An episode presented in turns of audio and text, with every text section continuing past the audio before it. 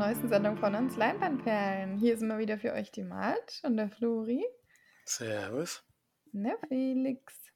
Grüße. Ja, nach einer kleinen Frühlings-Sommerpause sind wir wieder zurück. Da haben sich einige Urlaube aufeinander gereiht und deswegen hat es bei uns nicht so gut gepasst mit Aufnahme. Aber jetzt sind wir wieder fresh zurück und haben sogar ein paar Kinofilmchen dabei. Denn wir hatten mal Zeit, ins Kino zu gehen und vor allem ähm, hatten Felix und Flori Zeit, zusammen mal wieder ins Kino zu gehen und den, ich denke mal, jetzt schon viel besprochenen neuen Tom Cruise-Film äh, habt ihr euch angeschaut, nicht wahr? Und auch noch an einem ganz besonderen Tag. Aber davon kann ja vielleicht Flori ein bisschen erzählen, oder? Weil der hat heute nicht so viel zu reden, oder? Kann ich gerne probieren. Das ist schon drei Wochen her, dass wir gesehen haben, aber ich hoffe, ich krieg's noch zusammen. Ähm, Top Gun Maverick haben wir natürlich geguckt. Ich muss zugeben, ich kenne den ersten Teil, glaube ich, noch nicht. Vielleicht habe ich ihn irgendwie in der Jugend mal gesehen, habe es vergessen, aber zumindest habe ich keine Erinnerung mehr dran. Macht aber bei dem zweiten Teil nicht so viel aus. Denn es gibt zwar Referenzen, offensichtlich, die kriegt man aber eigentlich auch so, glaube ich, mit und sind jetzt für die Geschichte nicht ganz so äh, entscheidend. Ist so, dass Tom Cruise wieder den Kampfpiloten Maverick spielt, der keine aktiven, Ein also er soll noch aktive Einsätze fliegen, macht das dann auch, als gerade so ein Chef von der Einheit kommt und eigentlich die Einheit so ein bisschen einstampfen möchte, weil er die Gelder woanders reinstecken möchte und er fliegt dann, glaube ich, so eine Überschallgeschwindigkeit, kann das sein, Felix, sowas in der Richtung? Er ist, glaube ich, vorher schon, also es ging, glaube ich, um so eine neue, höhere Schwierigkeit, äh, Geschwindigkeitsstufe, die noch, ja. die noch, also ich glaube, das Mach 9 oder was sie da nennen, das ist schon Normalzustand sozusagen und dieses Projekt sollte zum ersten Mal dieses Mach 10, diese Überschallgeschwindigkeit ja, ich erreichen. Ich glaube, im Englischen klingt das besser als im Deutschen. Ich, mach, ich fand es immer, das klingt ein bisschen komisch mit diesem Mach, aber gut, darauf kommt es nicht an. Und er setzt sich da sozusagen über Befehlsgewalten hinweg und sichert damit die Fördergelder, die die Einheit braucht. Was ihm wird es natürlich zum Nachteil ähm, gereicht, indem er dann von diesem Projekt ausgeschlossen wird und durch die ja immer noch vorhandene Freundschaft, ganz offensichtlich zu, zu der Val Kilmer-Figur aus dem ersten Teil, die Referenz kenne ich natürlich nicht, aber kam mir schon so, so, ein bisschen rüber, dass die beiden damals ähm, viel miteinander zu tun hatten und Val Kilmer ist inzwischen relativ hohes Tier in der ja, in der Navy. Dadurch bekommt er eben zumindest noch einen anderen Job angeboten, nämlich er soll für einen sehr wichtigen Auftrag ähm, die Führung einer neuen Einheit übernehmen. Soll diese da einlernen. Ähm, die kommen alle, glaube ich, gerade äh, aus dieser, ja, aus der Schule, sage ich jetzt mal, beziehungsweise haben die Ausbildung abgeschlossen.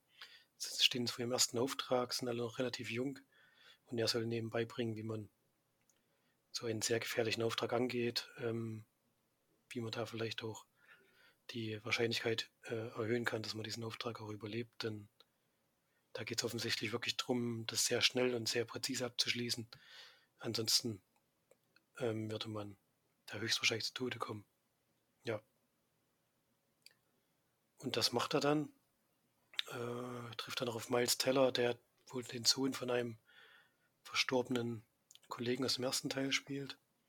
Dadurch geraten die auch so ein bisschen aneinander, weil damals wohl nicht ganz geklärt war, wer da jetzt die Schuld hat, dass das so gekommen ist. John Hamm spielt noch mit, der spielt dann den Chef bei dieser neuen Einheit sozusagen.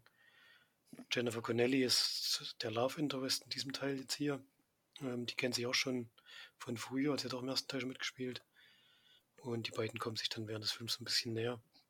Aber im Großen und Ganzen geht darum, geht es darum, diese Einheit fit zu machen.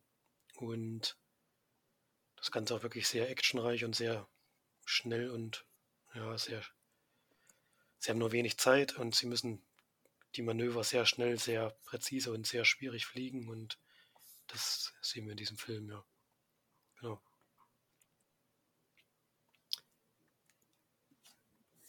Äh, wie fandest du das so? Wie ich das fand? Ja. äh, also erstmal muss ich berichtigen. Jennifer Connelly hat nicht im ersten Teil mitgespielt. Wirklich das war nicht? Ja das, nee, das ist ja eine damals eine junge Dame gewesen, die sich für den zweiten Teil nicht hat besetzen lassen, weil sie es sehr unpassend fand, weil sie eben nicht mehr oh, so aussieht. Nicht, nein, ich glaube, ich glaube aber, die spielt die wirklich nicht mit, bist du ganz sicher? Ich glaube, das ist eine andere Figur. Aber ich bin mir jetzt, also ich will jetzt auch nichts Falsches sagen. Ist auch nicht so wichtig, ob die jetzt dabei war oder nicht. Ich dachte, es wäre so gewesen, aber vielleicht, vielleicht kann das, kommt das ja, kam das also auch noch McFly hat vor. im ersten Teil die, den Love and the West gespielt. Ja, das war ja für jemand anderes, genau. Und ja, an sich, äh, wie gesagt, es gab positive Dinge, es gab auch also sehr komische, skurrile Dinge. Was man sehr positiv herausheben muss, sind natürlich diese Flugszenen. Also Wahnsinn, was sie da getrieben haben. Man hat ja, man kann auf YouTube auch ein paar Szenen nachgucken, wie das gedreht wurde. Also da ist wenig CGI, viel auf echt äh, getrimmt und sowas. Das sieht man einfach im Kino. Also es sieht einfach richtig, richtig gut aus. Und das macht beim Flugzeugfilm äh, natürlich einiges her. Und an sich ist die Story natürlich, äh, ja, ist okay, kann man machen, aber das Patriotische, ich kann da ja eigentlich immer drüber hinwegsehen, aber da waren manche Szenen drin, das war schon grenzwertig. Also ich glaube, ich habe noch nie, es war wirklich so, man muss sich vorstellen, da ist ein Briefing, da steht Tom Cruise vor, der, vor den neuen Schülern, muss was erzählen und dahinter ist einfach ein ganzer Hangar und damit man die Flugzeuge dahinter nicht sieht, ist da so eine 30 Quadratkilometer USA-Flaggeneingang. also völlig sinnfrei. Die hängt, 30 Quadratkilometer auf jeden Fall. Ja, ja, so mindestens so. Also die war so riesig, weil ich gedacht habe, warum ist diese Flagge jetzt da? Hatten die dahinter einfach keine Flugzeuge für den Film, haben deswegen diese Flagge da hingehangen, damit es nicht auffällt. Also das war, Vor allem kein Geld mehr für CGI und Flugzeuge, aber Geld für eine 30 Kilometer lange Flagge. Ja, die war auf jeden Fall richtig groß. Oder die war CGI. Oder Amerika hat es einfach gesponsert. Gesponsert. Ja, gesponsert. Ja, also es waren einige so Szenen drin, wo ich gedacht habe, gibt ein paar Überschneidungen zum ersten Teil. Ähm, Iceman hat ja vorhin schon gesagt, dass so der Kontrahent im ersten Teil, die freunden sich am Ende an. Das finde ich ein bisschen schade, dass man hier einfach eins zu eins dasselbe Szenario wieder reinbringt. Also es gibt wieder einen Kontrahenten, der natürlich eigentlich in seiner Welt natürlich der Beste von allen ist und ihn als Kontrahenten sieht und deswegen da ein bisschen auf dicke Hose machen muss. Also das ist relativ ähnlich geblieben, aber trotzdem fand ich äh, es relativ gut gelöst. Also vor allen Dingen, dass gar nicht so großartig darauf eingegangen ist, wer diese das gegnerische Land ist. Ich glaube, einmal wird gesagt, äh, eine böse Macht oder so. Ja, ja, genau. Eine böse andere. Ja. Also es wurde gar nicht direkt benannt, zum Beispiel war diesmal nicht Russland oder was weiß ich war schuld, sondern es war einfach so. Äh, es gibt am Ende so ein paar Szenen, wo man dachte, okay, das ist sehr weit hergeholt, das sind viele Zufälle, damit es überhaupt äh, klappen kann, aber an sich äh, fand ich das wirklich ein, äh, ein Popcorn-Film, kann man nicht anders sagen. Die Zeit habe ich nicht gemerkt. Der Film geht lang äh, und das muss erstmal ein Film schaffen. Deswegen war das auf jeden Fall gute Unterhaltung. Also erstmal muss ich dir recht geben, Jennifer Connelly hat im ersten Teil nicht mitgespielt. Trotzdem ist es eine andere Figur. Ich habe jetzt mal die Namen verglichen glaube nämlich, dass es ging doch mal darum, dass die eine gestorben wäre. Ich glaube, das war Nee, das war die Mutter von Miles Teller, die gestorben ist. Das ist die so, Frau egal. von seinem besten Kumpel, der da im ersten Teil umkommt. Ja, egal. Ich weiß. Also wie gesagt, sind unterschiedliche Leute. Er hat sich einfach nur eine neue Frau verliebt. Das kann ja auch mal passieren. er sieht jedenfalls in dem Film so aus, als wäre das die von damals, weil es eben damals, weil ja auch gesprochen wird, dass es damals eben nicht funktioniert hat. Ja, ja. genau. Äh, kann dir da in vielen Punkten recht geben. Ich fand den auch sehr spannend gemacht und sehr gut inszeniert auf jeden Fall.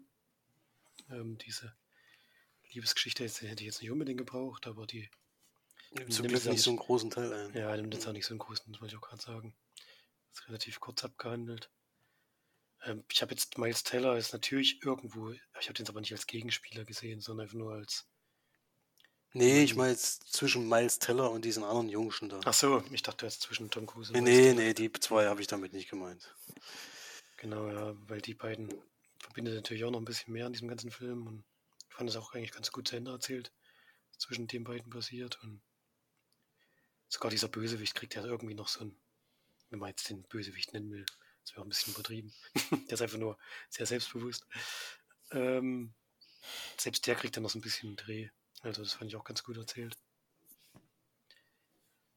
Das, die Story ist natürlich wirklich eigentlich sehr kurz und sehr ja, auf dem Bierdeckel erzählt, sag ich mal. Geht wirklich eher um die Action, die Herangehensweise, wie sie es schaffen wollen. Es geht ja darum, das in sehr kurzer Zeit zu schaffen und dadurch kommt es natürlich auch zu diesen sehr rasanten Action-Szenen und die sind wirklich sehr, sehr gut gemacht. Also das macht der Film schon richtig gut und gerade im Kino haut er natürlich richtig rein. Da knallt auch der Sound ordentlich und es macht schon Spaß. Also gute Unterhaltung ist das schon. Man darf jetzt nicht länger drüber nachdenken, was da so passiert. also, dann bröckelt es auch so ein bisschen, aber das ist auch okay bei so einem Popcorn-Action-Blockbuster. Der muss jetzt nicht die tiefgründigste, äh, nachvollziehbarste Story haben. Und deswegen, ich war auch gut unterhalten und ich habe das auch gerne geschaut, auf jeden Fall.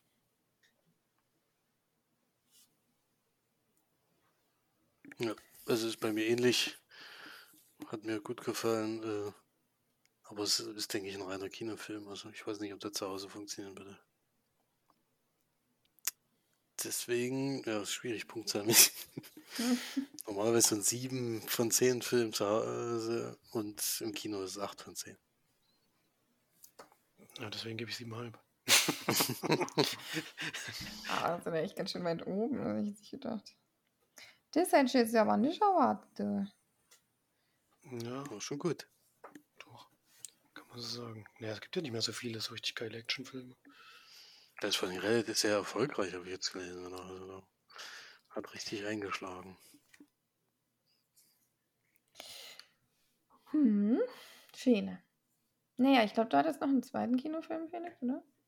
Ich habe noch einen zweiten Kinofilm, ja. Ich habe noch den anderen Blockbuster geguckt, der jetzt angelaufen ist. Jurassic World 3 mit äh, Chris Pratt, Bryce Dallas Howard und die Rückkehrer Laura Dern, Sam Neill und Jeff Goldblum. Und es geht um Dinos, kann man sich vorstellen. Allerdings geht es diesmal in eine andere Richtung. Die Welt ist jetzt schon komplett bevölkert von Dinos. Die sind also normaler Begleiter von den Menschen geworden. In Anführungsstrichen sind jetzt nicht die Haustiere oder sowas, aber sie sind einfach äh, in Wäldern, was für sich in Gebieten schon unterwegs, was auch gefährlich für Menschen sein kann, kann man sich ja gut vorstellen. Und es gibt dann einen großen Nationalpark, den sie jetzt sozusagen da als Rückzugspunkt für die Dinos äh, hergestellt haben.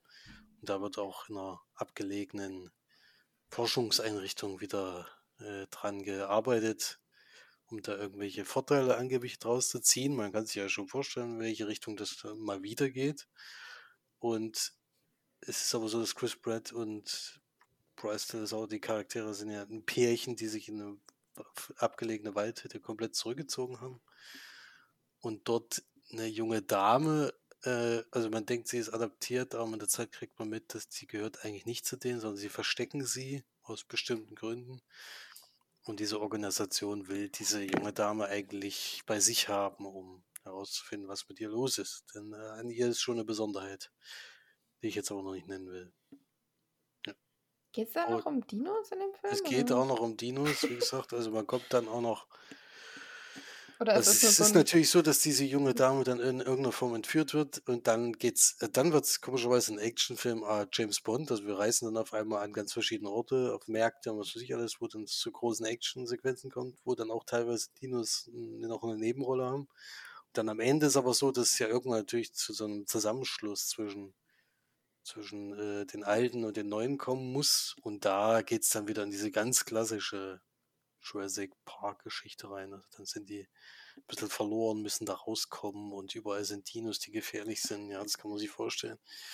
Ja, alles sehr konstruiert, also wahnsinnig konstruiert, konstruiert damit es überhaupt klappt. Und äh, es ist zwar nett, dass die alten Charaktere da äh, nochmal drin vorkommen, was weiß ich, aber diese Geschichte ist schon, äh, also wurde schon so gedeichselt, dass es irgendwie, irgendwie zusammenkommt und diese große Runde da, äh, ja, umso mehr Leute, umso unglaubwürdiger wird es eben, dass eben immer alle gleichzeitig überleben. Aber gut, das müssen sie selber wissen. Ich weiß nicht, ich war ja von Teil 1 und Teil 2 auch schon nicht überzeugt, deswegen hatte ich jetzt keine Erwartungen an diesen Film. Aber es ist schon sehr, sehr langer und vor allen Dingen, äh, meines Erachtens auch unnötige Fortsetzung, äh, wieder dasselbe erzählt, was man eh schon kennt. Und das Menschen und Dinos parallel leben können, halte ich einfach für absolut schwachsinnig, ganz ehrlich. Die Dinos würden dann so dermaßen. also, ja, jetzt habe ich aber mal eine Frage, Felix. Ist kommt. der T-Rex denn in dem Film richtig krasser Dude oder wie sieht das aus mit ihm da? Ja, ist nicht der Ober, Obercoole. Da gibt es noch was drüber. Das wusste Aber man er ist schon krass. Aber er ist schon krass, ja. Ja, okay, weil das ist nämlich mittlerweile bewiesen, dass der T-Rex nämlich eigentlich ein richtiger Loser war. der hat, das ist echt krass, der hat, ähm, da gibt es jetzt irgendwelche Studien, dass der wohl nur ein Aasfresser war. Also der ist immer die hinterhergelaufen und hat die Reste dann gegessen, weil der durch diese kurzen Arme und so weiter und auch durch das Gebiss sieht man das, dass der äh, kein Jäger war, sondern nur ein, ja, ein Typ, der halt auch dabei ist. Und ähm, was auch noch sehr witzig ist, kam jetzt raus, dass der einfach mal Federn hatte. Irgendwo. Man weiß aber nicht wo. Also schon irgendwo da dran, aber warum? Hm. Ich ähm, konnte doch fliegen. Äh, konnte auf jeden Fall nicht fliegen, weil ja, wenn du dir seine Arme wegen, wegen den Ärmchen wäre es wieder geil, wenn der damit fliegen könnte. Ja, das wäre ja. überragend gewesen, aber ich meine, ein T-Rex mit Federn muss man sich erstmal vorstellen, das ist, glaube ich. Ja, T-Rex haben sie jetzt seit Jurassic Park 1 als äh, Hauptgegner Nummer 1 hingestellt. Kannst du jetzt nicht mehr mit Flügeln hinstellen. Das geht jetzt nicht so nie bis zur Rente. so noch der Aasfresser, der läuft so ganz langsam. Der wartet immer nur. ja. Nee, aber das, Federn, der ja. ist dann noch relativ gefährlich. Der ist nicht der Haupt, äh, also nicht der gefährlichste von den Dinos, die da vorkommen, aber er ist schon einer von den krassen Typen, das stimmt. Ja. Mhm. Es gibt natürlich wahnsinnig viel Fanservice. Wenn man Teil 1 bis 3 geguckt hat, äh, kann man sich vorstellen. Also eigentlich zu viel, finde ich. So, also auch so ganz, ganz auffällige Dinge, wo man denkt, naja gut. Also das äh, muss jetzt eigentlich nicht mehr sein. Hm, ansonsten bleibt alles gleich finde die Jurassic World 3 immer noch schwach und das ändert sich mit Teil 3 leider nicht. Äh, zu lang, äh, viel zu viel, also auf einmal so ein James Bond-Film zwischendurch nur mit reingekracht und sowas. Alles völlig unnötig. Äh, braucht man Jurassic World nicht. Gucken wir trotzdem weiterhin gerne Dinos an. Ist einfach was, was selten, was man einfach selten zu sehen bekommt, vor allem so opulent im Kino. Auch so sehr gutes CGI, muss man sagen, teilweise. Äh, deswegen gucke ich das trotzdem noch gerne, aber vom Film selber bin ich natürlich wie bei Teil 1 und 2 wieder enttäuscht. Deswegen 4 von 10 Leinwandperlen. Hm. Ich guck's nicht, weil der erste schon bläder. Aber macht ja Ja, es wird nicht besser.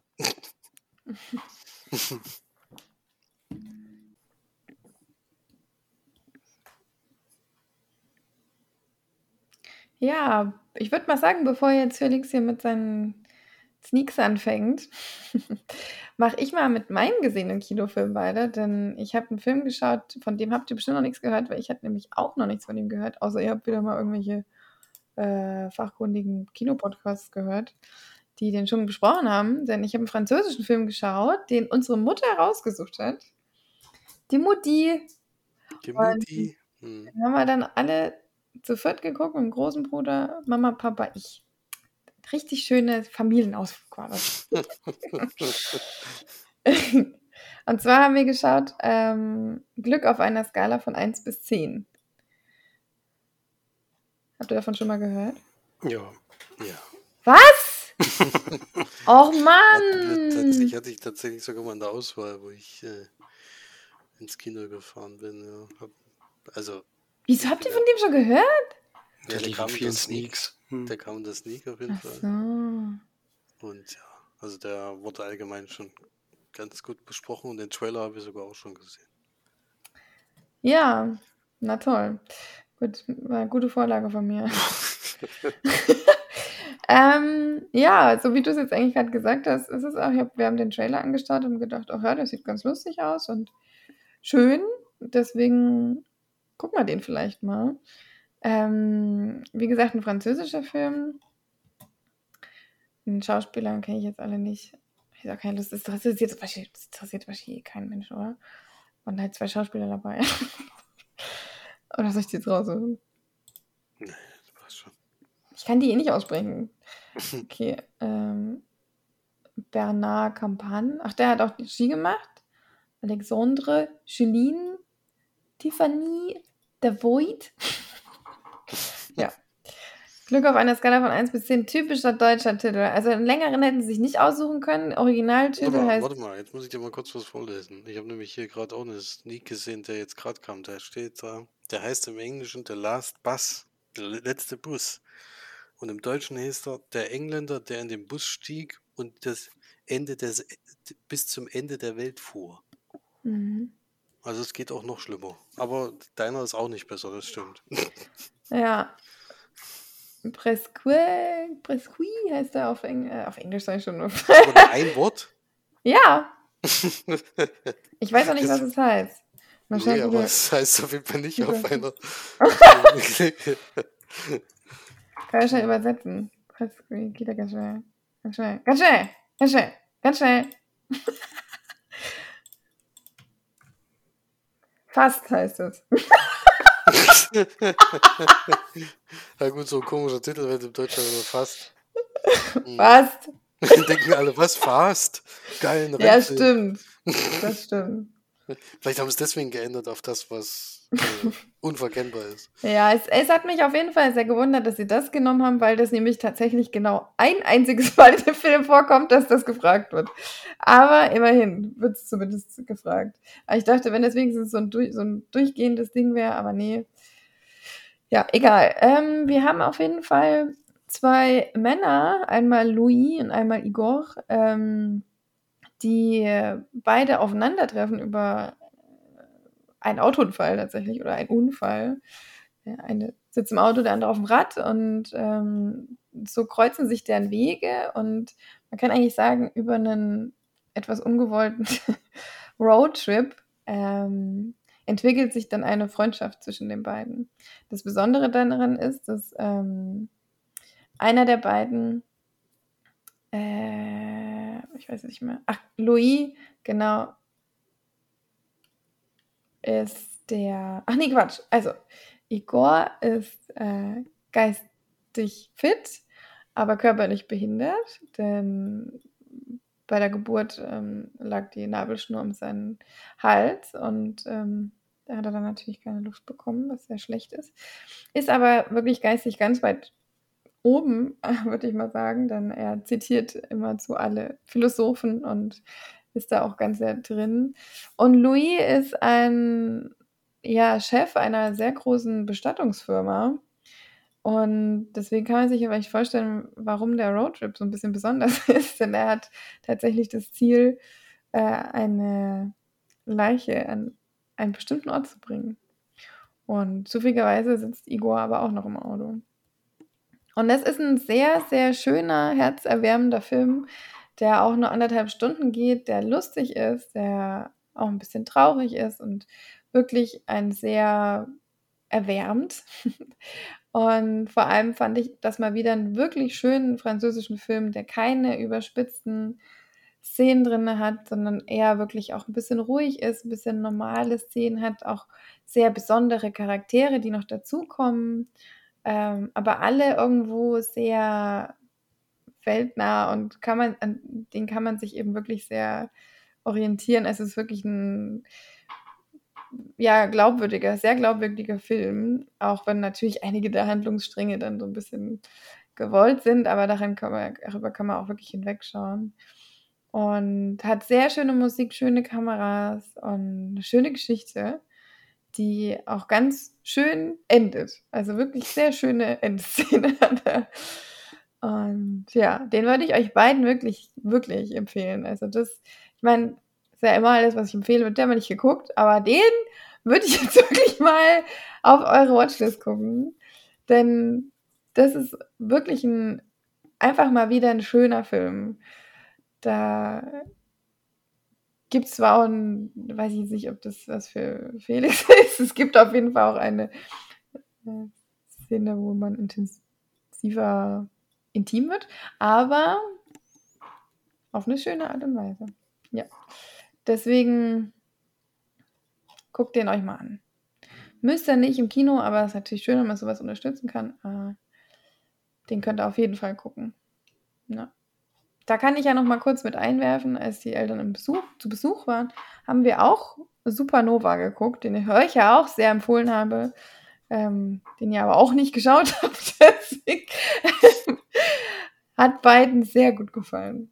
Also nur mal kurz eingeschoben, ne? Wisst ihr Bescheid? Nova. Ja, mhm. genau. Sehr schön. Ähm, den gebe ich äh, 8,5 von 10. Für 9 ist es vielleicht ein bisschen zu viel. Paar Sachen hätte ich auch rausgenommen. Das ist auch okay, aber das ist auch okay, dass es drin ist. Es ist halt, man muss auch sehen, dass es natürlich auch andere Filmkultur dort. Ähm, deswegen ist das auch in Ordnung. Ja. Sehr schön. Ja, March hat es ja schon angedeutet, wir haben mal wieder das, oder ich habe mal wieder die Sneak besucht. Florian war eigentlich auch noch Sneak, muss man auch sagen. Bei ihm läuft es auch ein bisschen andersrum. Die Art von Sneak, die ich auch gerne gucken würde, nämlich eine, wo manchmal auch mal guter, meistens ein guter Film kommt. Ich war tatsächlich innerhalb von einer Woche in zwei Sneaks, auch in zwei verschiedenen Orten äh, und habe der ersten Sneak, das war direkt nach Top Gun, da waren wir natürlich noch übermotiviert und gedacht, jetzt kommt der Knaller. Und dann ist halt das Erste, was passiert, ist, dass ältere Herr mit einem Hund spazieren geht und auf eine andere Frau trifft, die auch im höheren Alter ist und auch mit einem Hund spaziert und wo gerade frisch diesen Hund hat. Und es sind so völlig verschiedene Charaktere, die eigentlich nichts mit ihm zu tun haben. Und dadurch, dass die aber immer denselben Weg laufen, treffen die sich einfach jeden Tag. Und dann sind es 23 Spaziergänge, deswegen heißt der Film auch 23 Walks, die man sieht und wo sich die beiden näher kennenlernen. Das ist so die Geschichte des Films. Klingt erstmal sehr, sehr langweilig, ist auch mit der Zeit ein bisschen anstrengend gewesen, weil auch sie, ihr Charakter nicht so ganz nachvollziehbar ist, was sie manchmal da äh, macht oder wie sie mit ihm umgeht. Er begeht aber auch einen sehr äh, ja, kritischen Fehler sozusagen, der diese Beziehung zwischen den Zweien fast komplett entzweit und äh, dann raufen sie sich aber wieder irgendwie zusammen. Ja. Äh, schwierig, zu sagen, was mich da alles gestört hat. Also vor allen Dingen ist es für die Sneak völlig untauglich gewesen. Kann man einfach nur so sagen. Ist ein Film, der direct to DVD eigentlich schon rausgekommen ist. Jetzt nochmal ins Kino kommt anscheinend oder für irgendwas. Und da jetzt dort gezeigt wurde, also man kann den sogar schon bei Amazon kaufen auf DVD, komischerweise. Äh, ist ein ist halt völlig ungeeignet, wie ich schon gesagt habe, auch altersbedingt, weil es halt eben um zwei sehr alte Menschen gibt, die sich da kennenlernen und auch, wo es auch zu Körperlichkeiten kommt und sowas. Ja. Das magst du ja immer nicht so, wenn es zu Körperlichkeiten kommt. Allgemein, ja. ja immer. Genau. Äh, In jeglicher Situation. ja. ja. Äh, und ja. kann man äh, kann man vielleicht in dem Alter vielleicht gucken, aber in dem Kino, in dem wir waren, war es, hat zu wahnsinnig vielen Abgängen geführt, muss man sagen. Äh, hat im Durchschnitt auch, glaube ich, eine 3,1 oder sowas. Und wir haben beide eine 1 gegeben, immerhin.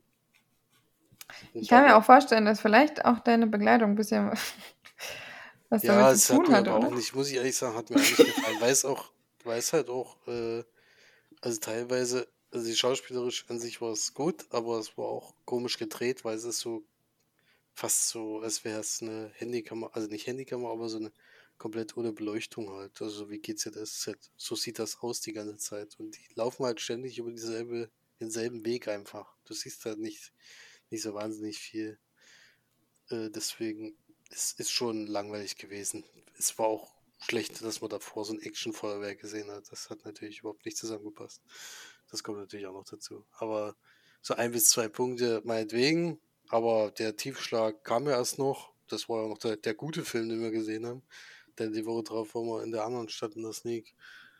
Und ich weiß noch, während der Autofahrt habe ich zu meinem Kumpel gesagt, hoffentlich wird es nicht wieder dieser Film, sondern meinetwegen irgend so ein Action-Gedöns.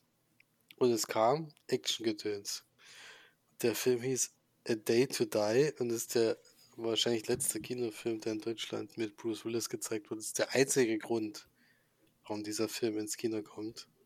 Weil was wir da zu sehen bekommen haben, das war wirklich, das war das, das kann man einfach mit Worten fast nicht mehr beschreiben. Also es war so katastrophal schlecht. Das war einfach eine Beleidigung für jeden, der den Film gucken musste. Also es war, es war, also es war auch so, dass tatsächlich, ich habe es noch nicht gesehen, sonst hat ja immer mal wenigstens bei Mittel jemand reingeschmissen. Wie wir rausgegangen sind, waren alle Tennis, Tischtennisbälle bei schlecht. und es war, so, es war so gewesen, dass, also man kann sich es einfach nicht vorstellen, weil es so vieles so schlecht ist. Also es ist, es ist auch, die Anfangsszene ist schon also da lachst du dich, eigentlich müsste ich kaputt lachen, aber es ist so selten dämlich. Das ist halt so eine äh, Sondereinsatzkommando, äh, die gerufen werden so bei ganz, ganz schlimmen Fällen. Das ist halt so ein Geiselnahme in der Schule. Schlimmste, was passieren kann. In der Turnhalle äh, sind die gerade drinne und verlangen halt natürlich Lösegeld und alles. Und der Polizeichef äh, sagt dann einfach mal, nee, das bezahlen wir lieber nicht. Wir holen das Sondereinsatzkommando und die kommen da rein. Das kannst du dir gar nicht vorstellen. Die machen das richtig gut. Und dann kommen die da hin und dann sagt er tatsächlich, na, wir schießen mit einem Raketenwerfer ein Loch in die Turnhalle und gehen da rein. Und das ist aber nicht so laut, das merken die nicht. Und dann schießt er tatsächlich mit einem Raketenwerfer. Es ist natürlich klar, was passiert. Alle äh, schießen durcheinander. Es kommen natürlich mehrere Leute um und alle wundern sich, warum das nicht geklappt hat. Das, damit geht es schon mal los. Dann wird diese Truppe da ein bisschen zer, zerrüttelt natürlich. Er darf nicht mehr so richtig als Polizist arbeiten, sondern nur noch als äh, ach, so ein, wie nennt man das, äh, wenn jemand nicht mehr in den Knast muss, aber eigentlich noch verurteilt ist, äh, wenn er halt rauskommt. Und die, die betreut er dann eben in der Zeit, dass sie einen Job finden und all sowas. Und dann äh, passiert da aber was, dass er mit dem Mafia-Boss da im Clinch eintritt und der von ihm was verlangt, äh, was er machen muss. Und da ruft halt die alte Truppe wieder zusammen, um das wieder hinzukriegen. Aber man man kann sich einfach nicht vorstellen. Bruce Willis ist halt wirklich so, ein, so eine Nebenrolle eigentlich nur. Der spielt den Polizeichef, da kommt nur zwei, dreimal drin vor. Äh, und der Rest, also diese Schauspieler, die da drin sind, ist einfach nur lächerlich. Das Drehbuch ist absolut lachhaft. Und wie das aussieht, das kannst du dir gar nicht vorstellen. Also da ist ein, da ist ein Hubschrauberabsturz drin. Das ist, äh, sowas habe ich in meinem Leben noch nicht gesehen. ich glaube, das war noch vor PS1. Niveau. Also es war weit von dem, was wir sonst uns immer beschweren bei CGI. Kann man sich, also warum sie den mit rein, lasst den doch einfach weg. Dann sieht das nicht so lachhaft aus. Und es sind aber mehrere solche Szenen. Beste Szene war eigentlich, wo, wo ein Gebäude von der Polizei komplett umstellt ist. Und äh, die sind halt da drinnen, weil die dann irgendwann sich auch mit der Polizei im Clinch sind, bei der ganzen Aktion, die sie da machen. Und dann gehen die halt einfach aus diesem Gebäude raus und gehen in irgendeine Straße, die anscheinend die Polizei übersehen hat, weil die haben zwar gesagt, es ist alles umstellt, aber die Straße ist komplett frei und laufen da einfach weg. Das war dann diese Mega-Umstellung und überhaupt diese, diese Schussszenen, also es sah aus wie, wie es jetzt jemand, äh, also alles, alles komplett amateurhaft. Also es war ganz, ganz schlimm. Man kann sich nicht vorstellen, wenn man es nicht gesehen hat. Äh, also es ist tatsächlich Legion of Hercules Niveau, kann man nicht anders sagen, als das ist eine klassische Null eigentlich. Also da gibt es keine großen Diskussionen, da gibt es keine positiven Punkte. Man konnte auch nicht lachen, weil es so schlecht war. Vielleicht, wenn man es das zweite Mal geguckt hat oder sowas, dann, dass man sich dann einfach nur, dass man sich einfach nur lustig macht, aber man muss halt zum ersten Mal sieht, ist man einfach nur geschockt, wie schlecht dieser Film ist. Also wirklich, äh, da hat auch keiner gelacht im Kino, hatte ich das Gefühl, sondern es fanden einfach alle nur schlecht. Deswegen äh, keine Werbung für die Sneak leider. Ich war nur länger nicht mehr. Und äh, in letzter Zeit habe ich auch immer das Gefühl, dass nicht mehr so die großen Knaller kommen. Also kam ja noch nie so richtig, aber überhaupt habe ich immer sehr, sehr schlechte Wertungen, vor allen Dingen hier gesehen, der Sneak, die hier ist. Deswegen war leider überhaupt keine Werbung dafür und äh, weiß nicht, ob ich das in nächster Zeit wieder machen werde. Ich habe zwar immer Lust, aber wenn man dann natürlich so äh, so geärgert wird, ist es immer schwierig, dann die Woche drauf sich wieder zu motivieren, wieder hinzugehen. Ja. Aber es kam nicht der gleiche Film. Es kam nicht der gleiche Film, das war ein Vorteil. Aber er war halt schlechter. Das war der Nachteil. ja, das stimmt. Aber Florian hat dafür die bessere, die Sneak, die mich, ich, die ich mir auch wünschen würde, weil es ist, kann zwar sicherlich auch mal da ein Film kommen, wo du sagst, oh nee, aber die Wahrscheinlichkeit ist äußerst gering. Und äh, ich bin mal gespannt, weil den Film, ich habe den glaube ich schon mal gesehen, aber ich habe überhaupt keine Erinnerung mehr an seine Kult-Sneak. Okay, ich habe den Film in meiner Jugend öfter mal gesehen. Äh, deswegen wusste ich auch noch ungefähr, worum es geht. The Walk kam da, Fels der Entscheidung von 1996. Ich noch nie gehört in meinem Leben. ja, Hauptrolle, Hauptrolle würde ich auch nicht unbedingt vom Hocker reisen. Hauptrolle war The Rock? nee, der war da, Nicolas der, Cage. Der hat da, glaube ich, noch was. Oh nein! Der hat übrigens einen neuen Film rausgebracht, habt ihr das gesehen? Ja, Über sein Leben oder so. Der ist ja ist sehr Talent, lustig ja. sein. Ja, ja. Der soll lustig sein. Ähm, aber zweite Hauptrolle ist vielleicht ein bisschen besser. Sean Connery ist auch dabei. Und viele Leute, die man auf jeden Fall schon gesehen hat und bekannte Gesichter sind. Herr Tervis, David Morse. Ähm, ja, ich muss nicht alle. Michael Bean ist auch dabei. Muss ich alle vorlesen. Und Nee, wenn ich das, wenn ich das Gesicht schon wieder sehe, ich könnte.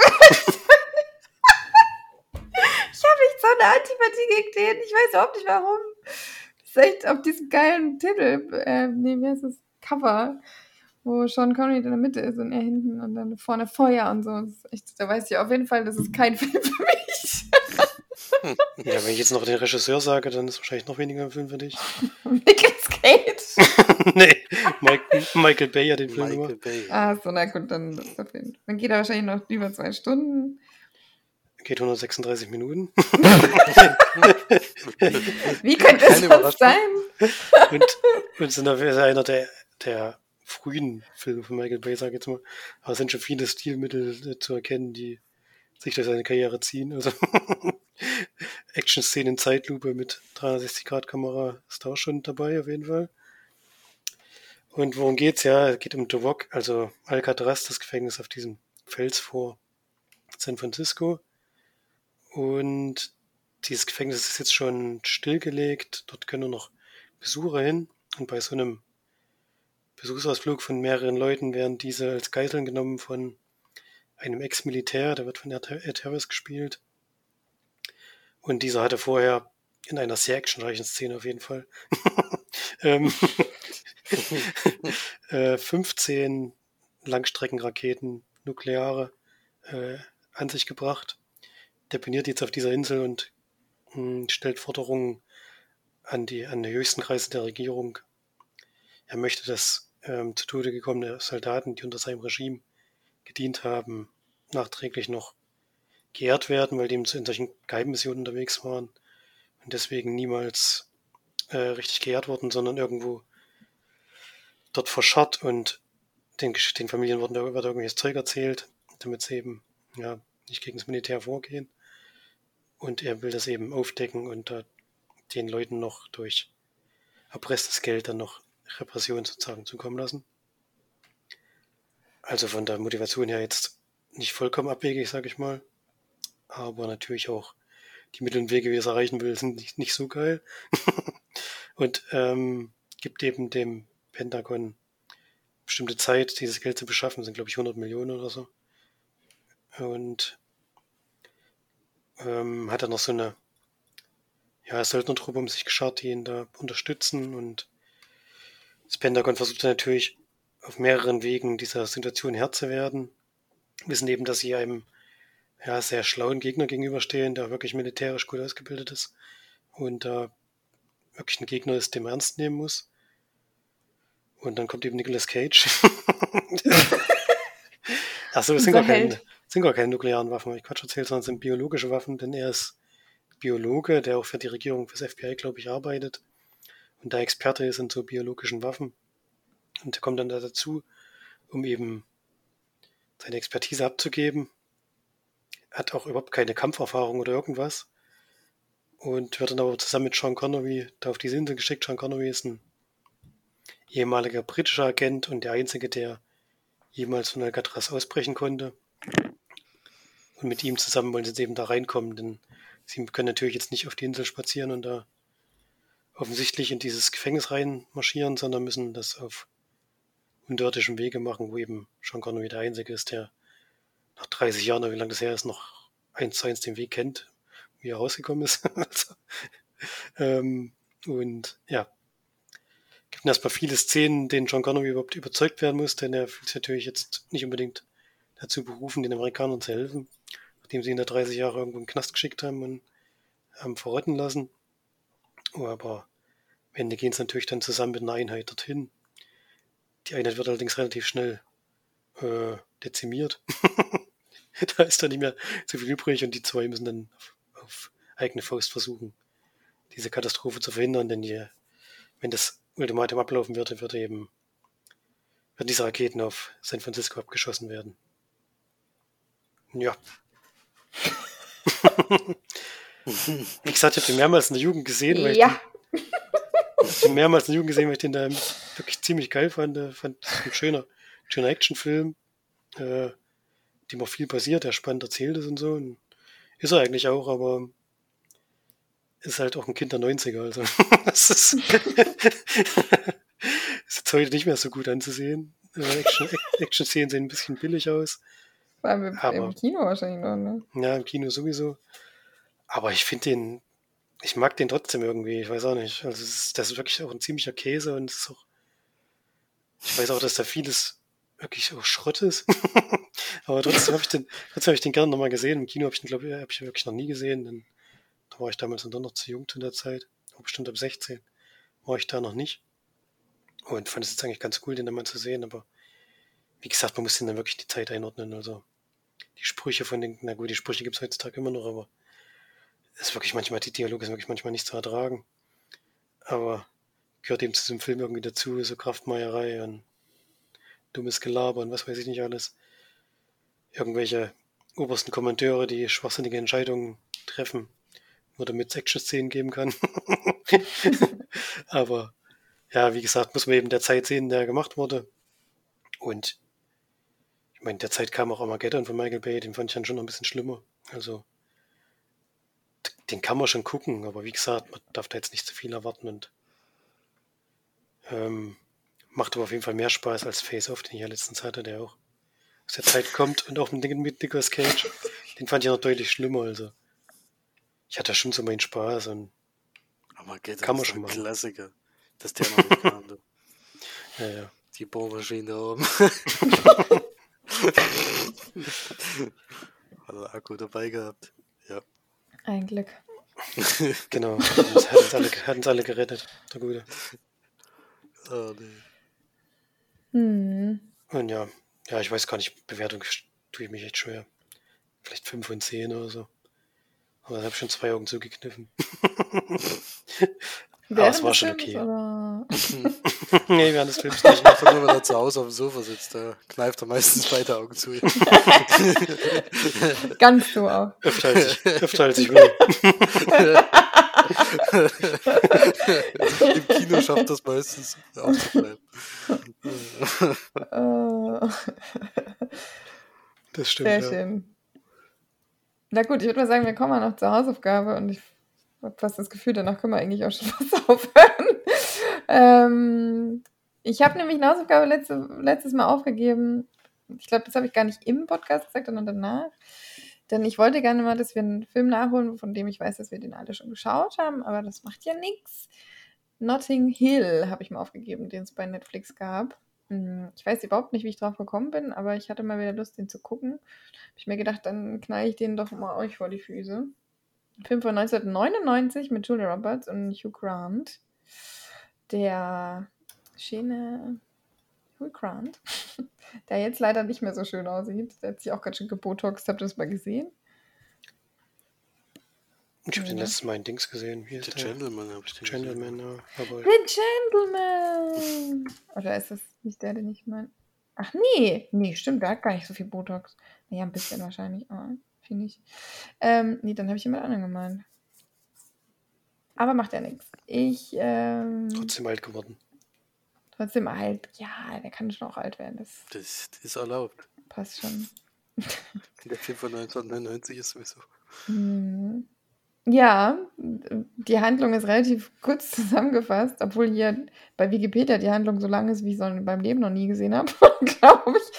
ähm, es geht darum, dass wir Hugh Grant kennenlernen, der äh, William Packer spielt, der einen kleinen Laden für Reiselektüre hat oder Reisebroschüren eigentlich nur, ne? Oder Reisebücher. Wie nennt man das denn? Mhm. Alles, was mit Reisen zu tun hat. Alles, was mit Reiseführer. Reisen Reiseführer, genau. Ähm, also sehr spezielle. Heutzutage gibt es sowas auf gar keinen Fall mehr. Also nee, damals schon gab. Ich habe mich auch gefragt, wie er damit über kommen will. Naja, Klappt ja anscheinend nicht so gut. Ja, recht, schlecht als recht, so sah es auch aus. Und zufälligerweise kommt Julia Roberts, die Anna Scott spielt, in seinen Laden rein und möchte sich ein Buch kaufen, die in dem Film allerdings eine sehr, also weltweit bekannte und sehr ähm, berühmte Schauspielerin spielt. Mhm, Eigentlich spielt sie sich selbst, sozusagen. Können wir zumindest so sehen. Meinst du? Ja. Nee, Schon, bei also der Trivia stand jetzt zum Auswahl, Bei der Auswahl von den Filmen vielleicht nicht, aber ja. Ja, eben. Also das Achso, das stimmt, ja. Das stimmt. also mit dem Astronauten kam ja später dann erst. Das kam ja erst 2013. Mit Gravity. Hier, hier der Trivia stand zumindest, dass sie. Sie sagte bei der Party, wo der Typ sie nicht erkennt, dass sie für den letzten Film 15 Millionen verdient hat. Das war genau die Gage, die sie für den Film gekriegt hat. Also hat sich schon gelohnt, nur Dingle zu spielen. Ja. ja, die treffen dann quasi da zufälligerweise aufeinander und stolpern sich auch dann wieder über den Weg. Und wie entwickelt sich dann zwischen den beiden so eine kleine Romanze? Auf eine, Geht aber schnell eigentlich, gell? Geht sehr ja. schnell, auf jeden Fall. Also, Julia Roberts hat richtig Bock. Glaubwürdig ist es viel zu schnell. naja, manchmal geht das auch so schnell. Ja, aber es ist wohl. Das war schnell, das stimmt. Das war schnell, ja. Joe Roberts ähm, hat übrigens nicht in Gravity mitgespielt. War das Sandra Bullock? Mhm. Hm. Ich verwechsel die beiden immer. Es ist so dumm. es, ist, es ist so dumm. Naja, gut, dann äh, hat es ja gar nichts mit Julia Roberts zu tun. Ich weiß nicht, die kann trotzdem mal einen. Ja, stimmt, das war wirklich Sandra Bullock. Mann, ey, jetzt habe ich es wieder vor Augen. ich kann aber trotzdem mal einen Science-Fiction-Film mitgespielt haben. Ich, mir fällt zwar jetzt auch gerade nicht ein, aber hat sie bestimmt mal. Ich kann ja mal schnell googeln. Ach du Scheiße. Ich weiß nicht. Ähm, wie soll denn sowas heißen? Im All. Helix. Ja. Julia Roberts im All. Spielt, spielt im All. ich kann jetzt nicht alle vorlesen. Ja nee, passt doch nicht. Das passt doch. Es war doch nur. Ist egal. Es, es, es kam einem schon so vor, als wäre es so ein bisschen ihr Leben. Aber. Magnolien aus Stahl, ist das vielleicht? Nee. Flatliners? Nee. Ach, Flatliners, doch, da hat die mitgespielt. Das ist Science Fiction. Das ist schon, das ist naja, aber das ist. Ja, aber nicht im, äh, aber nicht im All. Von Science nee, das nicht. Die Akte I Love Triple Power of Love. Friends hat sie mitgespielt, ja, das weiß ich immer noch. Naja, egal. Sie spielt auf jeden Fall in Notting Hill mit, das weiß ich. Ähm, und sie kennt, lernen sich dann so ein bisschen kennen und dann entwickelt sich eine kleine Liebschaft und sie ist quasi auch relativ schnell dabei, auch mal ihr, seine Familie kennenzulernen und wie er wohnt. Und also es geht relativ zügig, aber irgendwie trotzdem auf eine sehr charmante Art, finde ich. Also es ist auch nicht so ein, also beide sind sehr angenehme Charaktere in dem Film. Findest du? Was findest du nicht? Sie nee. nicht. Ich finde sie doch kein angenehmer Charakter. Übel unsympathisch die meiste Zeit. Also ich finde sie auch total unsympathisch. Sie, sie, sie, sie behandelt ihn ja wie ein Hund die meiste Zeit. Die arme, doch überhaupt der arme Typ. Doch. Hä? Der, der wird ja mehrfach das Herz gebrochen in diesem Film. Hä, dem wird einmal das Herz gebrochen in dem Film. Die geht einmal weg und das war's. Nee, sie geht doch. Nee. Das stimmt nicht. Er wird das an der Tür stehen gelassen mit einem sehr äh, ja, aber dann hat sie sich ja gemeldet. Also ganz ehrlich, das ist ja nur wirklich nicht schlimm gewesen. Das, da, hat er, da war er dann nachher das war nicht. nicht schlimm, das war mega beschissen. Was? Also erstmal das mit dem Kerle war sowieso scheiße. Das habe ich ja gemeint mit dem Das an der Tür fand ich schon richtig gemein. Ja, gut, aber man sieht man. Habt da anscheinend unterschiedliche Meinungen, aber der nicht. Okay, sie hat zwei, sie ihm, vielleicht heißt immer, das stimmt. Ähm, das kann schon sein. Aber auf jeden Fall ist er sehr, sehr sympathisch. Und ich finde sie auf jeden Fall im, im Laufe des, des Films auch sehr sympathisch. Also gerade sie in der Familie und wie sie sich dann mit ihm auch, ja, Ne? Egal, auf jeden Fall. ich finde schon, dass sie dann angenehm wird und auch zwischendrin ist. Egal, ähm, machen wir mal weiter. Sie führen dann auf jeden Fall eine Beziehung oder in so eine, eher eine Romanze, würde ich sagen. Die haben ja auch nie ein richtiges äh, Verständnis, dass sie jetzt miteinander da hier richtig zusammen sind oder so. Ähm, und dann gibt es eben ein paar Auf und Abs und am Ende, ja. Gibt es ein Auf oder Ab? Gibt es ein Auf oder ein Ab? Gibt es ein Ja oder ein Nein? Das ist die große Frage. Die große Frage. Ich finde trotzdem ein sehr schöner Liebesfilm mit, ich glaube, zwei sehr ikonischen Szenen. Einerseits natürlich I'm just a girl standing in front of a boy, asking him to love her. so. ähm, und dann die Szene natürlich, die immer noch sehr, sehr schön gemacht ist, ohne jegliche CGI, ähm, wo sich die Jahreszeiten ändern und er über einen Markt läuft. Ich glaube, das ist schon sehr, die beiden Szenen sind schon sehr ikonisch, finde ich. Also kommt zumindest viel auch, äh, viel besprochen. Und ja, finde ich auch immer noch einen sehr schönen Film. Also der berührt einen schon auch. Oder mich. Euch wahrscheinlich nicht. Würde ich so gar nicht sagen. Ich meine, dass ich das jetzt äh, nicht besonders sympathisch finde, das stimmt auch. Das, das, das, kommt halt diesen zwei Szenen, die wir jetzt auch so ein bisschen beschrieben haben. Ja, in den zwei Szenen ist es schon unsympathisch, das stimmt schon. Aber selbst ich finde sie ansonsten auch eigentlich sehr nett, so wie sie da jetzt ja. bei dieser Familie mit dabei ist und das ist auch alles immer überspielt. Das ist ein bisschen, ja, das ist ein bisschen überspielt eben. Alle positiven Punkte raus. Ja. Garten gehen oder spazieren. Wo sie dann bei ihm zusammen sind und dann öffnet sie sich. So schön. Ja, es ist ja eigentlich ist ja eigentlich auch ein schöner Film, kann man auch nichts dagegen sagen. Das, das meine ich auch nicht damit, aber ich glaube auch die Konstellation, dass das schwierig ist, vor allen Dingen für sie, kann man auch absolut nachvollziehen. Ich meine, das mit dem Kerle ist natürlich, also das, da gibt es keine Diskussion, dass das äh, eine doofe Geschichte war, aber da, wo sie dann eben vor der Tür so ausflippt, äh, wenn dann halt so allgemein schon viel schief läuft und sie dann dahin geht, um sie ein bisschen abzu, ja, um sich abzulenken und dann passiert es eben genauso wieder, dann ist der Wutausbruch trotzdem in der Form nicht besonders freundlich, aber. Ja, ja aber sie hatte ja recht. Also. Muss man ja dann im Nachhinein auch sagen. Ja, aber es war ja nicht seine Schuld. Naja, natürlich, aber wenn du sowas erstmal erlebst, das ist schon, wenn dein Leben sich quasi dann wieder mal auf schlechte Art und Weise präsentiert, nachdem du versucht hast, dem Ganzen zu entkommen. Also ich kann da schon verstehen, dass man da vielleicht. Also der Wutausbruch, wie gesagt, ja, aber die Art und Weise, was er vor allem zu ihm sagt, das ist halt richtig bitter.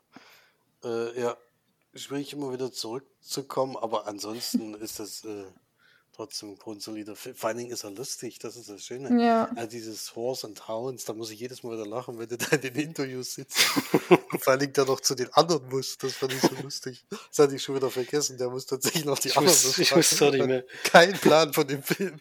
Äh, ja, wieso kommt eigentlich in dem Film keine Pferde? ja, also das ist schon. Das war wirklich, da musste ich so Da musste ich schon lachen und ich mag halt auch diese Rolle des Mitbewohners, der also völlig, äh, völlig von der Spur äh, ist, der, der da äh, immer mal einen lustigen Moment hat. Das ist schon in Ordnung, auch wenn das so ganz klischeehaft natürlich ist, aber wenigstens da klappt die Komik für mich. Also es ist halt so Romantik-Comedy, wo, wo man auch mal mitlachen kann, das ist das Schöne. Und ja, dass das dann natürlich so funktioniert, auch in der Kürze, natürlich alles ein bisschen quatschig, aber alles sympathische Menschen äh, drumherum. Auch die, die Freunde, die er so hat. Und da guckt man den eigentlich immer gerne an. Obwohl das Lied, eigentlich, früher wusste ich noch, dass ich das ganz okay fand, aber jetzt ging mir das richtig auf die Nerven. Dieses äh, ikonische Lied an dem Park. Hey, welches Lied? Jetzt von Ronan Keating, oder? Was ist das? Ja glaube, das habe ich früher sogar mal so angehört, ausnahmsweise. Und jetzt fand ich es aber irgendwie, naja, schon sehr schmutzig. ja, aber gut, kann man gucken auf jeden Fall. Finde ich, find ich auch, dass man den noch gucken kann.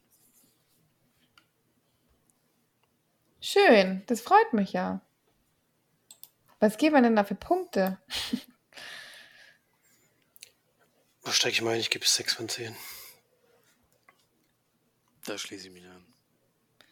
Angeblich sieben. Hat den Flori schon Hausaufgaben wird. Ja, ich habe es ausgesucht. Aktueller Film. Äh, Hustle auf Netflix. Oh. Ein Sportfilm für March, genau so. ja. Yeah. ich weiß schon mal, wer nächste Woche aus Versehen nicht kann. ja, nee, hätte ich mir sowieso angeguckt, das passt. Naja, gut, mal gucken. Aber ich meine, ich weiß nicht, was mit ihm ist, mit dem Adam. Der hat jetzt in letzter Zeit nicht so besonders tolle Filme gemacht, aber naja, mal gucken. Das ist aber kein so ein blöder Film, das ist eine ernste Rolle. Ich hoffe mal, das kriegt er gebacken. Das mit diesem Diamanten, da war doch auch eine ernste Rolle. Ne? Was war denn das nochmal? Oder dieser, was war der da? Pornbesitzer oder schon Pornshop-Besitzer? Oder war der dann, wie hieß denn der? War das Adamson? Ja, ja, aber hatte der nicht da ganz viele der. Berufe irgendwie? So ganz Nein. komische. Ja. Naja. Der war auf jeden Fall auch nicht blöd, leider war eigentlich schon schlecht auch. Aber gut. Guck mal an. Wir müssen ja bei Flori sowieso mal schlechte Filme gucken, deswegen. das war schon gewöhnt. Meistens. Na gut, ich würde sagen, dadurch, dass wir jetzt schon so viele Filme besprochen haben, würde ich einfach mal einen Cut machen oder wollt ihr jetzt unbedingt noch durchziehen? Also ich habe noch zwei Rezensionsexemplare gesehen, die würde ich schon noch gerne kurz besprechen. Deswegen aber kann ich mich kurz halten, weil es einmal ein Klassiker ist von 1977, der jetzt nochmal in 4K rauskommt und tatsächlich auch mit Extras. Äh, und der heißt Der Konsequenz. Das ist einer der ersten Filme von Wolfgang Petersen mit Jürgen Prochnow in der Hauptrolle. Und es geht um einen Schauspieler, der ins Gefängnis kommt, weil er ähm, erstens zwar homosexuell ist und das wohl mit einem Minderjährigen gehabt hat, kann man sich ja vorstellen, das war allgemein damals schon schwierig und wenn man dabei dann noch erwischt wird, dann wird das natürlich hart bestraft. Und im Gefängnis äh, lernt aber jemanden kennen, der ein Theaterstück veranstalten möchte. Also der hat das dort im Gefängnis geschrieben, ein Insasse, der auch wahrscheinlich das Gefängnis nie, nie mehr verlassen wird. Und der hat eins geschrieben, was er gerne äh, auf die Bühne bringen will.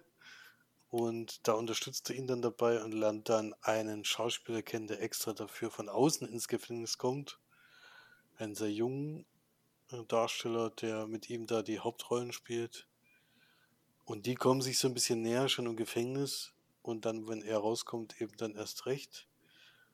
Und ja, es spielt natürlich in einer Zeit, wo das noch, wo das noch ein sehr schwieriges Thema ist. Also die, die Eltern reagieren natürlich vehement darauf und äh, die versuchen halt alles eben die Meinung des Kindes zu ändern. Unter anderem ist es damals möglich, sein eigenes Kind sozusagen äh, doch nochmal in die Obhut nach Hause zu bringen, auch wenn es 18 Jahre alt ist wenn eben sowas passiert wie Homosexualität, dass dann eben sagt, nee, gehen wir doch mal in die Eltererziehung, vielleicht können sie den das rauserziehen oder im Endeffekt es geht sogar so weit, dass sie in ein Erziehungsheim schicken, was das, äh, was, welche sich genau mit diesem Thema befassen und die beiden bleiben aber in irgendeiner Form immer in Kontakt. Er versucht ihn da auch zu unterstützen, um da wieder rauszukommen. Und das funktioniert aber nicht so richtig und Deswegen heißt der Film auch die Konsequenz, also einfach nur, was es für Konsequenzen hat, wenn man bekannt gibt in der Zeit, dass man eben homosexuell ist. Damit spielt der Film. Ist komplett in Schwarz-Weiß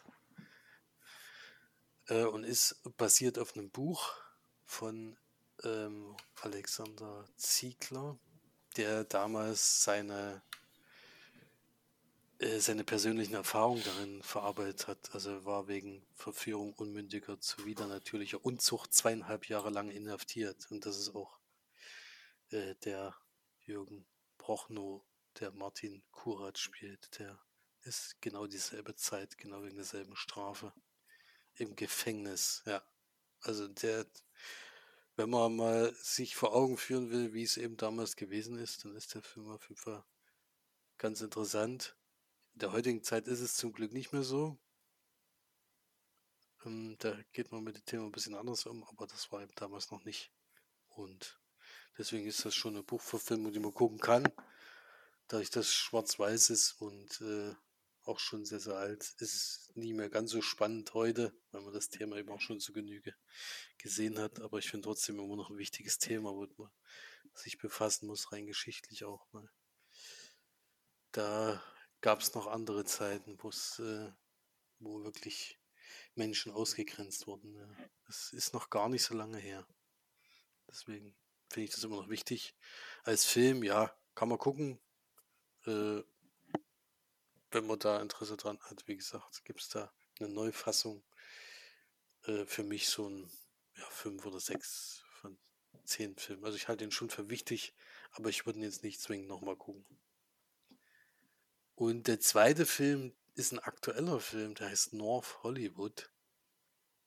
Ist von, also von Schauspielern her und vom Regisseur her äh, völlig unbekannt. Also ich kannte auch nichts davon. Mir wurde der einfach so angeboten und ich muss sagen, ich habe lange gebraucht, ehe ich gesagt habe, ich gucke mir diesen Film an, weil ich weiß nicht, ob ihr das mal aufrufen könnt. Ihr müsst mal dieses Cover von dieser Blu-ray aufrufen. Ich glaube, das ist wirklich, also ich habe, also das ist so abschreckend, dass ich gedacht habe, das ist doch niemals, ich dachte das ist so ein auf Comedy gemachter, was weiß ich, Film. Aber eigentlich ist es ein Coming-of-Age-Film von einem, von einem, Pro, einem jungen Mann, der Profiskater werden will und dem sein Vater natürlich nicht so ganz damit einverstanden ist. Und ihn eigentlich, also er hat gerade seinen Highschool-Abschluss gemacht und jetzt kommt halt so dieser Sprung aufs College und er will aber eher äh, in die Richtung gehen und möchte gar nicht weiter Schule machen. Was eben zu einigen Ärgernissen führt, auch mit seinen alten Freunden, die er jetzt schon sein ganzes Leben eigentlich hatte. Und er konzentriert sich halt jetzt voll auf das und lässt sie so ein bisschen links liegen. Und da geht es halt darum, so die erste oder die lang ersehende Dame zeigt wohl jetzt doch mal Interesse an ihm, die er schon immer hatte, äh, gern hatte. Und ja, darum geht's. Und das Besondere ist wirklich, dass hier viel geskatet wird, diesen Film. Und das tatsächlich von diesen Leuten selber. Also es ist nicht irgendwie so, dass da das ersetzt wurde, sondern die können tatsächlich sehr, sehr gut skateboarden. Äh, da haben sie anscheinend drauf Wert gelegt. Das sieht schon toll aus und allgemein ist es halt auch ein für mich nachvollziehbarer Film, weil ich war ja damals äh, nicht mal ansatzweise so gut im Skateboardfahren, aber fand das damals auch interessant, weil das eben in den 90ern äh, so groß rausgekommen ist mit Skateboard. Da wollte das jeder irgendwie können und fand das irgendwie cool. Und so ähnlich ist es eben da auch. Deswegen konnte ich mich schon ein bisschen damit identifizieren, auch wenn das viel weiter ging als bei mir, wie gesagt. Äh, für mich ein guter Coming-of-Age-Film auf jeden Fall. Den, äh, den könntet ihr auf jeden Fall auch mal gucken. Aber wie gesagt, was sie sich bei diesem Cover von dieser Blu-ray gedacht haben, also ich würde den im Laden ehrlich gesagt nicht kaufen, wenn das Bild so aussieht. Bin etwas, äh, das hat mich sogar vor diesem Rezensionsexemplar fast abgeschreckt. das ist schon komisch. Also da sollte man vielleicht drauf achten, dass es vielleicht nicht so nicht so komisch aussieht. Ja. Gut, äh, ist für mich so ein 7 von 10 Film. Also Coming of Age kann man mich eigentlich eh immer abholen. Und wenn es dann noch ein Thema ist, was mich damals auch befasst hat, äh, kann man da eigentlich nicht viel falsch machen. Ja.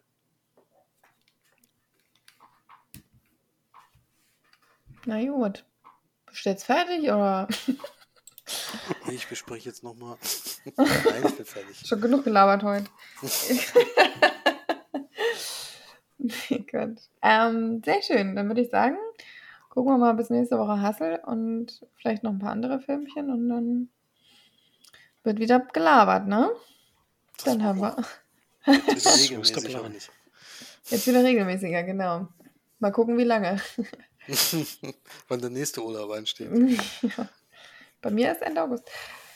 Gut, dann würde ich mal sagen, haut schön rein. Wir hören uns nächste Woche. Bleibt schön gesund und bis dahin. Tschüss. Tschüss. Ciao.